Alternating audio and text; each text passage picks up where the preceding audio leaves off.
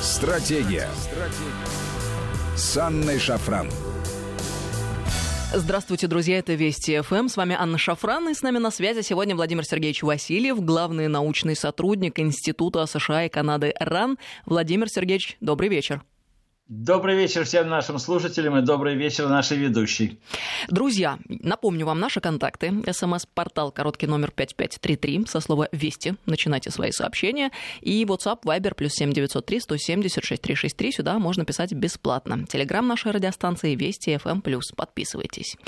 Владимир Сергеевич, очень да. большой резонанс вызвала еще не успевшая выйти в свет книга Джона Болтона в США.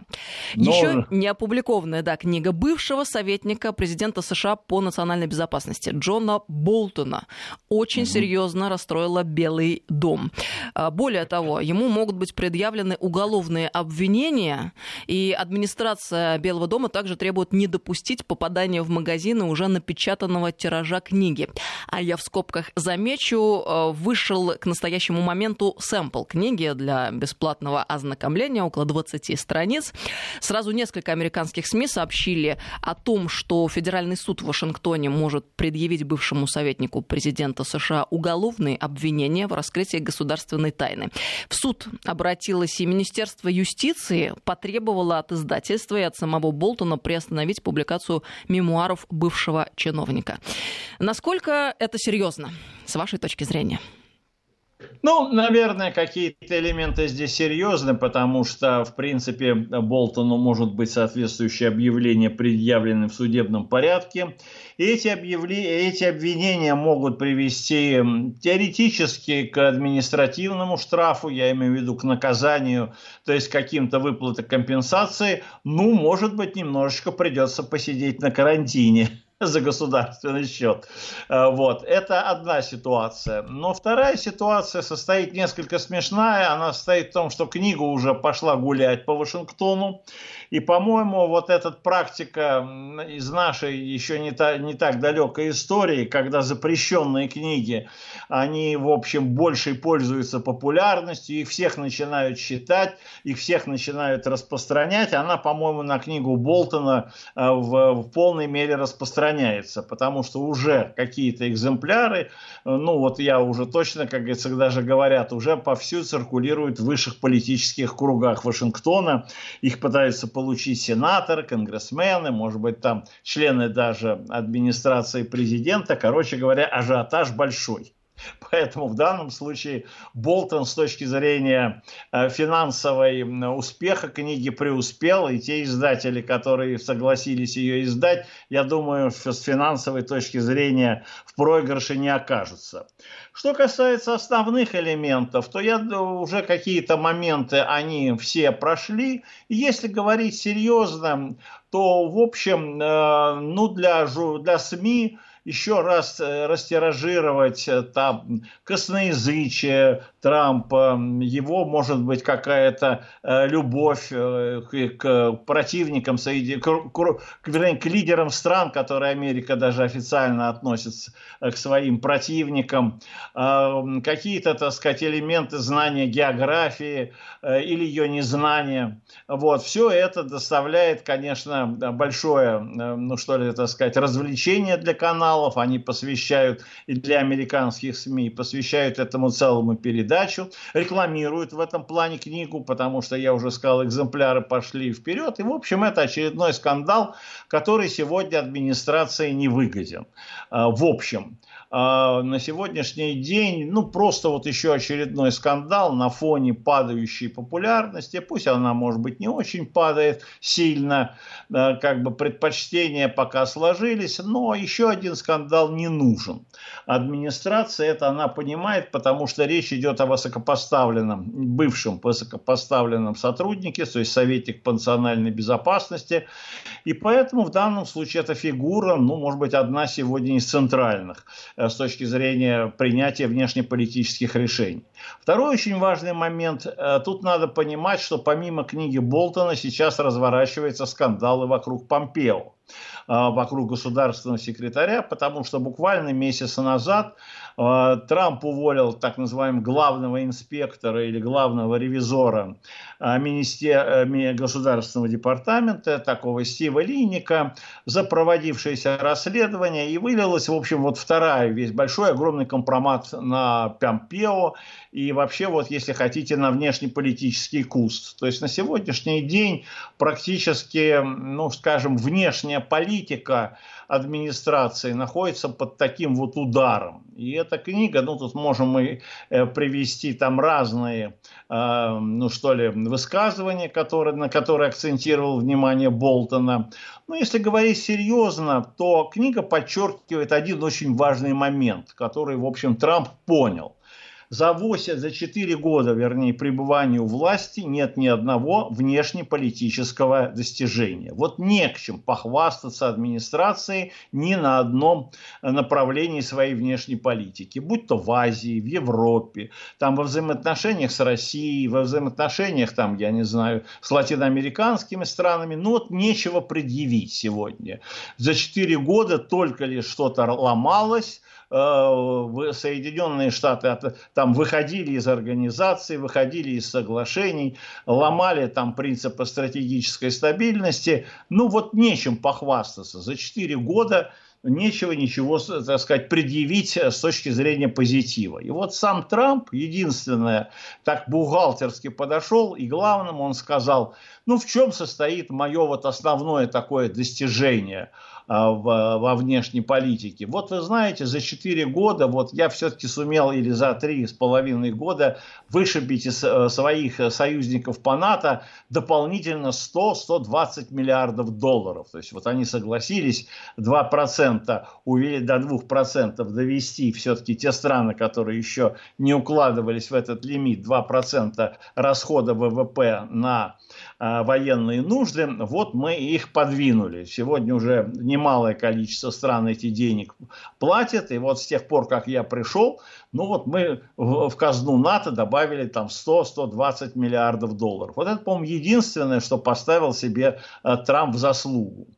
Но я а, хотела бы здесь ага. вот э, какой отдельный момент важный ага. отметить. За четыре года Трамп не начал ни одной войны, и мы должны на это обратить внимание.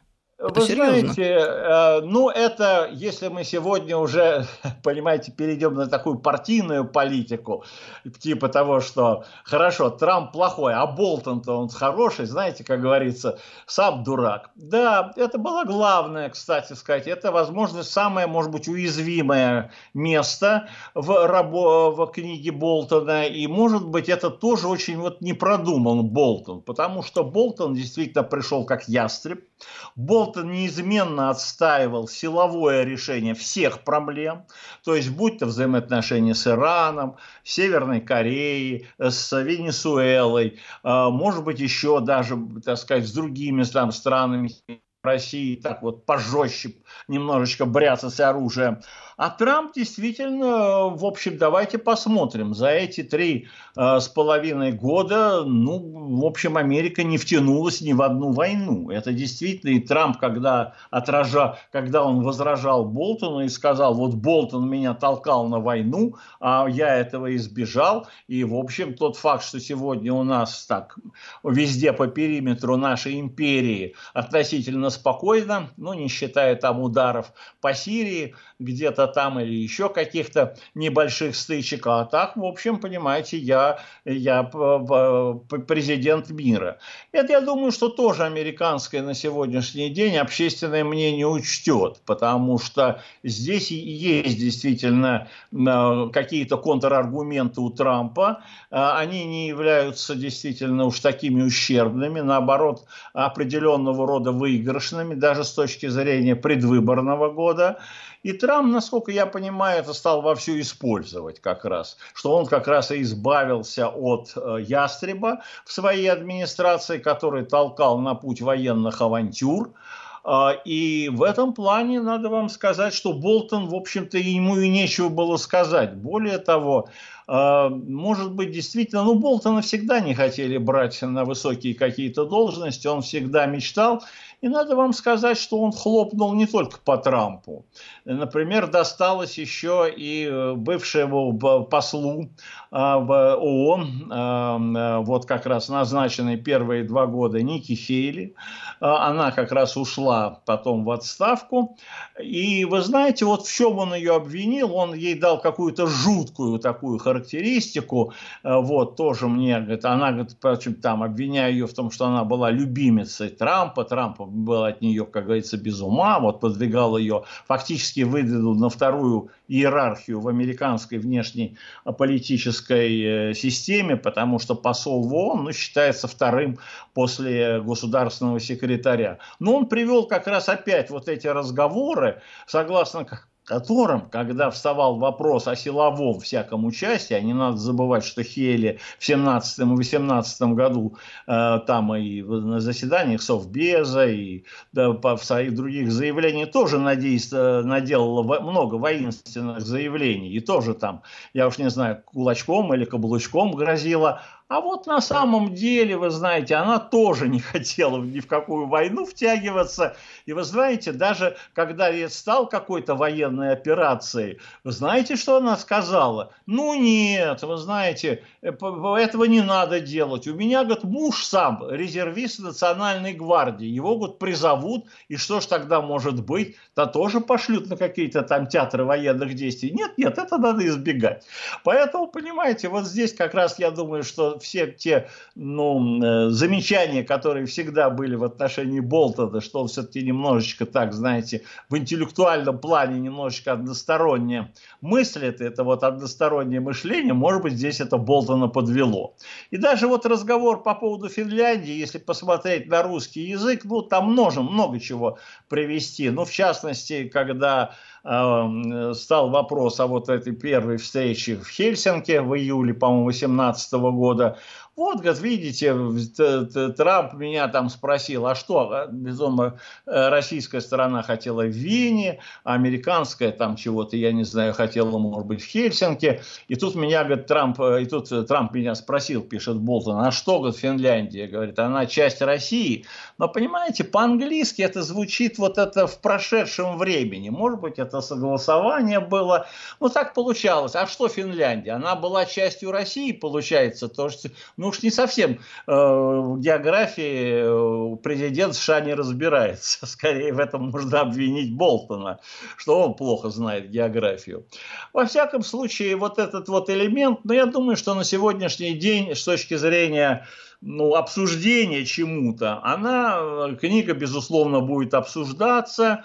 А администрация, насколько я понимаю, тоже как-то продумывает э, свою ответную тактику. В этом плане я, ну, любой скандал в год предвыборных, я еще раз говорю, здесь есть свои у Трампа э, проблемы. В общем, ему скандалы сегодня не нужны, в принципе. И поэтому всегда здесь было определенного рода предпринималось всегда действия, чтобы затормозить и э, напечатание книги, и даже ее появление. Но в целом, вы понимаете, в свое время вот этот один из бывших кандидатов э, на пост президента Демократической партии, Янг, как-то хорошо сказал, может быть, в эфире вашей э, или вот радиостанции это говорилось, вы знаете, говорит, Трамп такое существо, что он живет э, просто вот э, в, по, под, под э, лучами софитов. Что бы там про него ни говорили, как бы про него ни говорили, это дело десятое. Его могут хвалить, его могут ругать, но он должен быть всегда в центре внимания. А вот если он в центре внимания, то считается, что у него все хорошо идет. И получается, что вот эта книга опять вывела Трампа, э, вот если хотите, на авансцену вот этих софитов. Опять все начнут Трампа обсуждать, полоскать. И Трамп, в общем, э, судя по всему, э, к этой готов какой-то. Или, по крайней мере, если уж у него не козырная игра, то уж, по крайней мере, в бескозырку он может сыграть. У него вот эти вот бескозырные тузы тоже есть. Еще один очень важный момент, я, может быть, скажу э, потом, извините. Дело все в том, что книга Болтона немножко, понимаете, она действительно ангажирована. И более того, она вызвала даже э, критику либералов. В смысле, так сказать, вот тех э, антитрамповских сил. Даже CNN посвятил этому большой комментарий.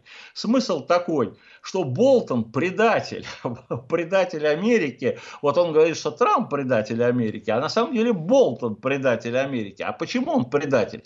А вот он все это видел, наблюдал, э, насколько Трамп не, не годится быть президентом, и сидел, молчал. А сейчас, когда процесс импичмента прошел, в сущности он написал книгу как продолжение процесса импичмента. Типа того, что, вы знаете, те люди, которые против э, Трампа выдвигали обвинения там, с Украиной, еще какие-то деяния, э, прогрешения, они были правы. Только надо было... Надо было раньше добав... это сделать.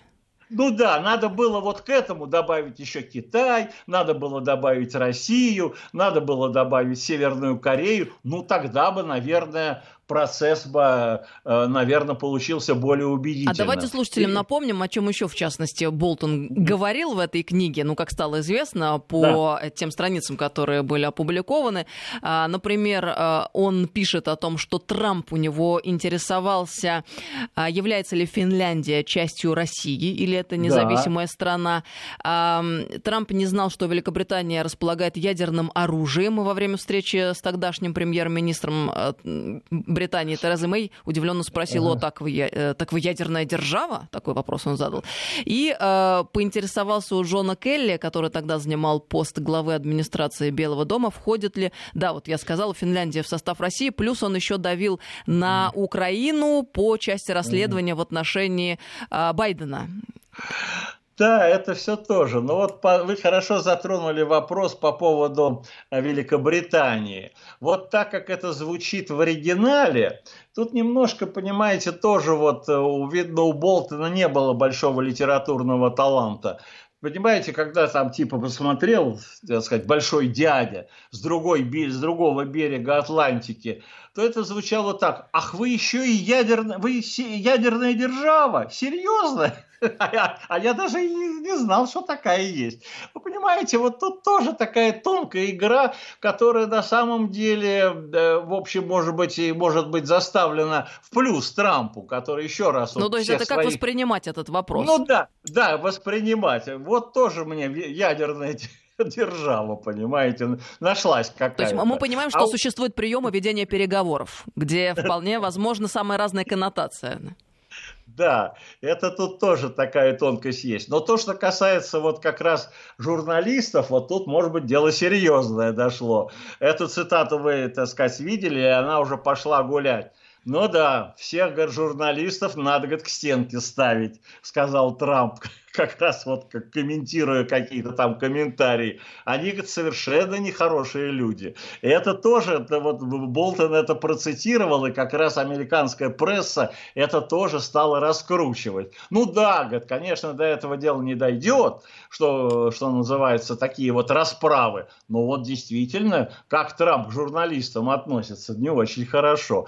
Так что как раз вот эти кошки забегали, то есть элементы вот этих скандалов, ну то, что, конечно, может быть популярности Трампа в определенного рода кругах э, вряд ли добавят, или, по крайней мере, то чувство неприязни, которое есть, тем более сейчас, на фоне всевозможного рода протестов. Э, ну, тут понятно, что это немножко то, что называется посыпать солью на раны который уже, в общем, достаточно серьезный для Трампа есть.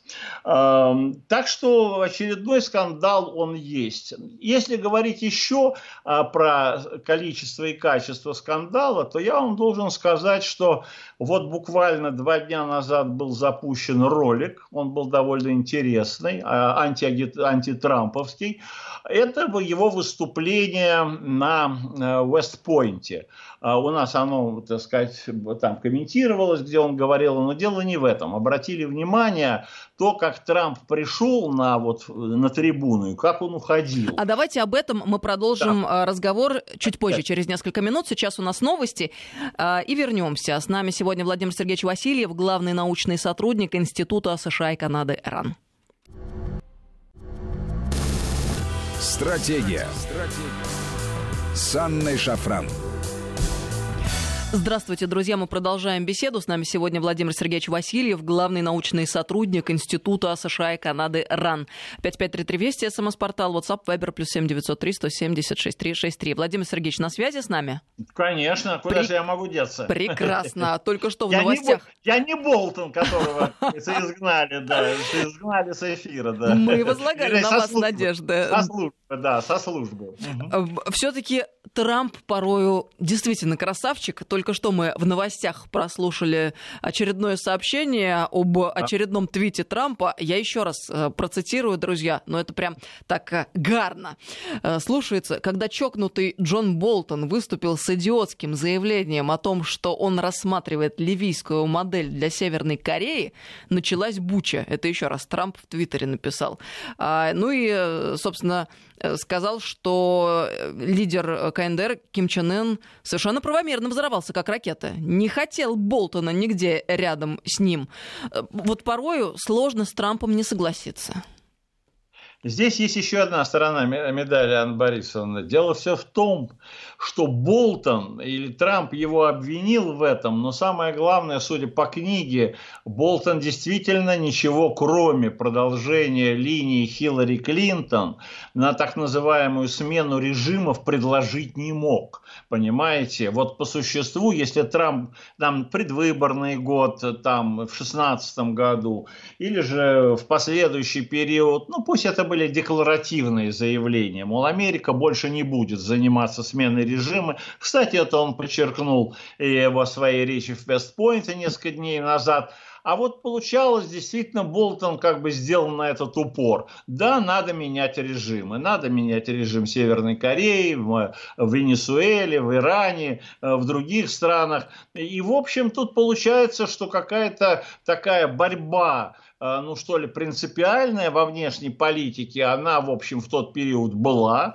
И, в общем, действительно, Болтон представлял, возможно, ну, если хотите, ту ветвь или то направление политики, которое Трамп теоретически хотел, может быть, преодолеть или изжить. А давайте Поэтому... вот напомним, ага. Владимир Сергеевич, коль вы угу. начали речь вести о Уэст-Пойнт, что именно там Трамп, в частности, сказал. А, по его мнению, американские войска не обязаны решать конфликты в странах, названия которых многие люди даже не слышали. Он так откровенно про американцев и американский менталитет всегда говорит. Мы заканчиваем эпоху бесконечных войн. И вот его цитата еще раз. Точные войска США не обязаны разрешать древние конфликты в далеких странах, о которых многие люди даже не слышали. Мы не полицейские мира. Да, то есть, понимаете, здесь как раз я еще раз говорю, по всей видимости, эта речь тоже готовилась э, именно с точки зрения э, публикации книги Болтона. Тут я еще хочу, может быть, одну вещь сказать, помимо там бара. Дело все в том, что этим занятие случайно сказал. Она гуляет там по Капитолию, по американскому парламенту, э, по Сенату, по Палате представителей. Демократы, кстати, всерьез рассчитывают, чтобы дать этой книге ход. В том плане, что, э, ну не то чтобы импичмент номер два, типа того, что да-да, первый импичмент как-то плохо провели, не продумали, но давайте теперь вот все эти эпизоды, которые там привел э, Болтон, в том числе и очень такие знаете, ярко антироссийские выпады.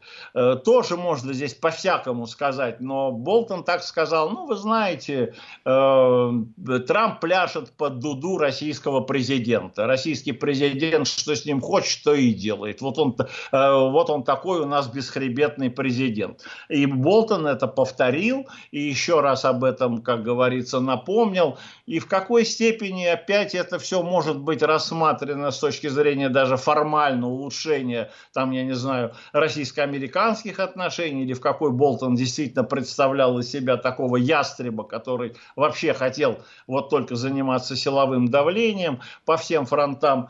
Тут тоже Трамп, по крайней мере, в год президентских выборов, э, ну, может тонко сыграть или, по крайней мере, предстать таким, э, если хотите, даже дальновидным. Э, политиком. Я уже не говорю о том, что он действительно как-то тут, вот это уже я слышал лично, так сказать, когда Трамп комментировал, да, его надо было давно бы выгнать, конечно, но я его пожалел, может он на что-то сгодится, но прошел еще год, я убедился, он ни на что не годится. Вот. Так что тут тоже такие были нюансы любопытные, потому что, кстати, Трамп очень тонко понимает судьбу Болтона во внешнеполитической иерархии Вашингтона, потому что он действительно как бы демократам никогда не подходил, от республиканца от него избавились даже в прошлые периоды. Он тут тонко сыграл, что ну уж Болтон уж точно ни на что не годится. А, Владимир Сергеевич, а если да. Трамп проиграет выборы, а как, каким образом и в какую сторону а, изменится политика США по отношению к России? Вот каковы будут качественные изменения?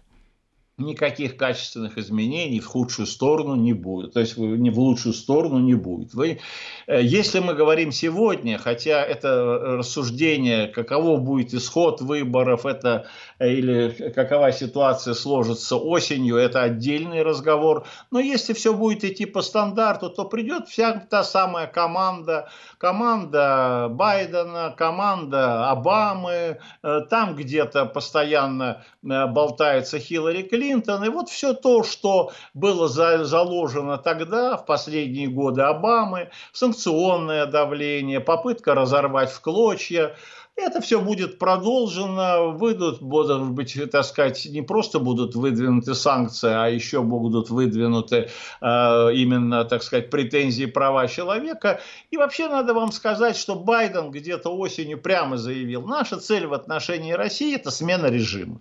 Вот э, это было четко заявлено, и я даже не исключаю тот факт, что эта линия будет э, продолжена. Более того, у меня есть какое-то такое ощущение, хотя сегодня и у демократов все запутывается. Но мне кажется, что как раз администрация, э, бывшая, э, вернее, команда Обамы пытается сегодня навязать Байдену Сьюзен Райс вот бывшего советника по национальной безопасности, кстати, очень который как раз она была архитектором вот всех этих санкций. И вот на сегодняшний день как раз, ну, с ней уже, по-моему, наша сторона имела дело. Вот одна из таких совершенно бескомпромиссных дам – что называется, в том числе сочетающая такую вот твердость Хиллари Клинтон еще с какими-то такими своими э, там представлениями о том, как надо жить, как надо гайки закручивать. Посмотрим, кого выдвинут демократы. Но вот у меня такое ощущение, что пока команда Обамы толкает Сьюзан Райс. И это для нас тоже ничего в данном случае хорошего не представляет, потому что многие считают, ну да, будет Байден президентом, не будет, но он, в общем, как говорится, президент одного срока и так, и так. У него, может быть, физических сил не хватит для того, чтобы э, соответствующе, как говорится, исполнять свои обязанности. И я в этом плане считаю, что вот так, как сегодня складывается ситуация, ну, если хотите, третий срок Обамы. Вот ну, так в Америке политика сложилась. У, демо... у республиканцев, может быть, нет ни альтернатив, как говорится, Трампу, потому что за эти четыре года Трамп перепахал все-таки республиканскую партию, он перепахал верхушку, ему альтернативы нет. Ну, вот нет сегодня. Еще в семнадцатом году там было, что называется, включая Маккейна, там, я не знаю, 3-4 сенатора, которые претендовали на то, что они могут что-то предложить другое, антитрамповское. Сегодня, ну вот Мит Ромни, последнее антитрамповское, так сказать, э, знамя в республиканской партии, а больше республиканская партия ничего и выдвинуть не может. Вот так вот все получилось. Трамп на самом деле неплохо поработал с республиканской партией. А вот что касается, я еще раз говорю, демократов, это третий срок Обамы со всеми отсюда вытекающими делами. Не забывайте также о том, что вот все эти дела с Флином, все вот эти вот даже санкции, вот это, которые 2 августа были подписаны в развитии как раз всех этих докладов о вмешательстве России, это вот то, что администрация Обамы подсуетилась в ноябре, декабре январе 17, в январе 2017 года и в ноябре-декабре 2016 года. Они просто думали, что не надо раскручивать российскую карту, мол, и так победим, а когда проиграли, тогда схватились, и вот это вот как раз антироссийская направленность, что мы, мол, проиграли, потому что Россия вмешалась, она будет продолжаться и дальше. А тем более вот этот вот еще усугубленное, последнее, да ничего, извините, Анна Борисовна, это вот как раз э, вмешательство еще на расовой почве, ведь ее не случайно озвучила Сьюзан Райс. Вот, мол, там, это, мол, всегда Россия практиковала. Так что нас ждет еще, если так теоретически, где-то там замаячит вот эта администрация, вот, а я не исключаю, ну, если та же Сьюзан Райс, может быть, она не станет и вице-президентом, зато ее вполне могут выдвинуть тем же госсекретарем, любят демократы женщины госсекретарю, то, вы знаете, мы будем иметь, ну, вот примерно вот, вот такой вот примерно расклад. Так что это мой, мой прогноз, я, как говорится, за него практически ручаюсь. А давайте тогда еще раз э, сакцентируем внимание, продолжая ответ на предыдущий вопрос, который я вам задала относительно угу. того, как может измениться внешнеполитическая линия Штатов в отношении России в случае, если Трамп уйдет. Вот, то есть, угу. э, получается, радикально ухудшится, иными словами? Ну, можно и так сказать. Там есть какая-то проблема, связанная с ограничением э, стратегических вооружений, потому что демократы ну, они, в общем, сторонники вот этой вот идеи э, стратегической, так сказать, стабильности. И, может быть, есть одна тонкость, я с ней в эфире поделюсь, э, которая может теоретически, как ни странно, э, при всех делах, вот э, по принципу мухи и отдельно котлеты отдельно, в области, скажем, стратегической стабильности демократы, как ни странно, могут еще держаться за старые вот эти вот э, за старые формулы. У нас мало понимается одна момент. Вот это соглашение с НВ-3, которое в феврале 2010 года в Праге было подписано между российской стороной, между американской стороной, который подписал Обама. А чего вообще Обама пришел и, извините, вот этот сразу подписал это соглашение? С какого Бадуна? Я вам могу сказать, что Бадун этот был один – это мировой финансово-экономический кризис. Демократы, видно, решили, вот сейчас в условиях этого кризиса надо срочно подстраховаться. Если у нас мало ли что там будет, а вдруг э, вот э, Россия возьмет там сейчас и поведет себя так вот агрессивно, тем более после 2008 года, а вдруг она, и, может быть, так, активно будет использовать вот свои, как говорится, э, ядерный потенциал. Нет-нет, вот в условиях экономического кризиса давайте вот этот договор подпишем с НВ-3. Вот эта связь между ухудшающейся экономической ситуацией этим договором у нас практически совершенно не просматривается, непонимание. А сегодня экономические трудности, с которыми будет иметь дело Байден, они будут иметь дело условно, и в 2021, 2022 году. И вы знаете, вот та же самая ситуация, которая в свое время Обаму подвигла на то, чтобы СНВ-3 подписать, она может быть где-то возрождена в том смысле, что э, демократы могут сказать, нет-нет, в условиях вот этой экономической обострения ситуации, в условиях подъема э, того же Китая, в условиях, вот, пожалуйста, коронавирусных этих инфекций и пандемий, которые еще неизвестно, понимаете, а буду, а, буду, а вдруг на будущий год опять навалится. Вы знаете, вот какой-то договоренность с Россией, вот опять по принципу там на 5 лет или что-то в этом роде, пусть будет. Вот пусть будет вот эта вот некая страховка насчет того, чтобы нам вот с этой стороны еще не ждать удара. Так что вот это единственное мое вот представление, где, как, как ни странно, чем хуже, тем лучше, в том смысле, что так же, как 10 лет назад экономическая ситуация, с моей точки зрения, подвигла демократов, вот, чтобы закрыть вот это уязвимое место, как они считали, в американских геополитических позициях, сегодня эта ситуация тоже может быть возрождена. Она присутствует. Северный поток-2. Новые американские санкции в отношении этого газопровода внесены mm-hmm. на рассмотрение в Сенат США. А как прокомментировал ситуацию глава Минэнерго отечественного, Александр Новак, э, ставят они под угрозу восстановления мировой экономики после коронакризиса. А, ну и э, протекционистские меры США не способствуют стабилизации ситуации на мировом энергетическом рынке, развитию рыночных инструментов. Собственно говоря, все действительно так если рассуждать с разумных позиций, все довольно прозрачно и очевидно. А, мы также понимаем, а, какие цели преследуют Штаты, ну и, судя по всему, они будут идти дальше, и вряд ли их что-то остановит, потому что я уже и говорила, и повторюсь, вся эта игра затеяна не для того, чтобы проиграть один акт пьесы, а для того, чтобы проиграть всю пьесу целиком, включая финал э, искомой, желаемой и так далее. Как полагаете, как будут дальше развиваться события, учитывая, в частности, позицию Германии, которая довольно жестко э, э, решила ответить?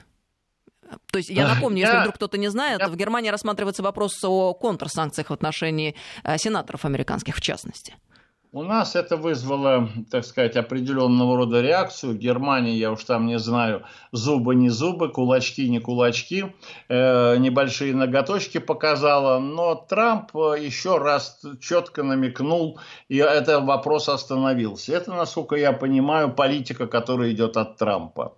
Она именно связана с тем, что Германия так сказать, манкирует свои, так сказать, обязанности по НАТО, тратит 1%, мы их защищаем, а они тут, понимаете, свои газопроводы проводят. Нет, это, это, это не дело. Поэтому давайте здесь, как говорится, исходить из того, что либо-либо. С моей точки зрения, в общем, Америка эти санкции будет вводить, э, несмотря на э, некое словесное пока противодействие Германии – но я хочу сказать, что есть еще один момент. Э, я не знаю, в какой степени он обсуждался, он не всегда вот обсуждается, потому что заявление Новака явно адресовано немецкой стороне, а Евросоюзу. И мы пока крути, вертимся в экономической зоне.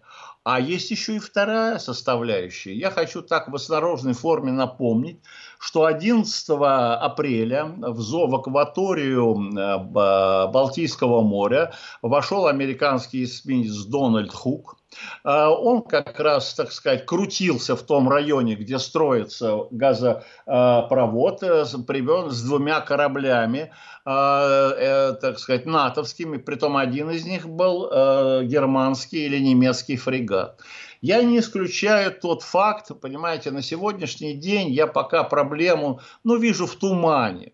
Здесь, в общем, ну, есть э, судьба этого потока, немножечко вот она в тумане находится, но я вижу другой фактор. Потому что помимо экономического, на сегодняшний день американцы в случае чего могут задействовать и военный фактор. И вот, вот здесь мне лично представляется ситуация гораздо более серьезная, потому что все-таки это газопровод, извините, не в Белоруссию, не к нам союзникам. Он проходит, так сказать, по территории, где нам довольно трудно даже действовать, это западная часть Балтики. И в конце концов, вот здесь зависит многое что, если хотите, от позиции Германии. Минута остается а... у нас. Да, а вот так как э, сегодня Трамп занял вопрос по поводу Германии, он еще раз четко и ясно сказал, вы наши союзники к ноге. И вот из этого вы должны исходить. И у меня такое ощущение, что сегодня американцы тоже Германию, если поставили ну, на такое сложное положение. Типа вы с нами или вы с Россией. Если вы... И вопросы, вернее, национальной безопасности. Вся ваше рассуждение, что это коммерческий проект, это в нашу американскую логику не укладывается. А тут начинается уже действительно высшее немецкое руководство, там, я уж не знаю, Меркель и другие руководители. Ну, тут может быть ситуация, во-первых, связана и с обязательствами э, Германии перед НАТО. И вот все эти разговоры о Польше, да Америка, в общем, даже намекнула. Я так вообще понял, что вот этот Мы вывод войск да, вывод войск вот этих 9 тысяч, это тоже форма, и я так понял, что это тоже форма давления, чтобы Германия отказалась от идеи э, завершения строительства потока Северного Интересная потока. Интересная мысль. Спасибо вам большое, Владимир Сергеевич. Мы должны заканчивать уже нашу программу. Владимир Сергеевич Васильев был с нами на связи, главный научный сотрудник Института США и Канады РАН. До новых встреч, друзья. Всем доброго вечера.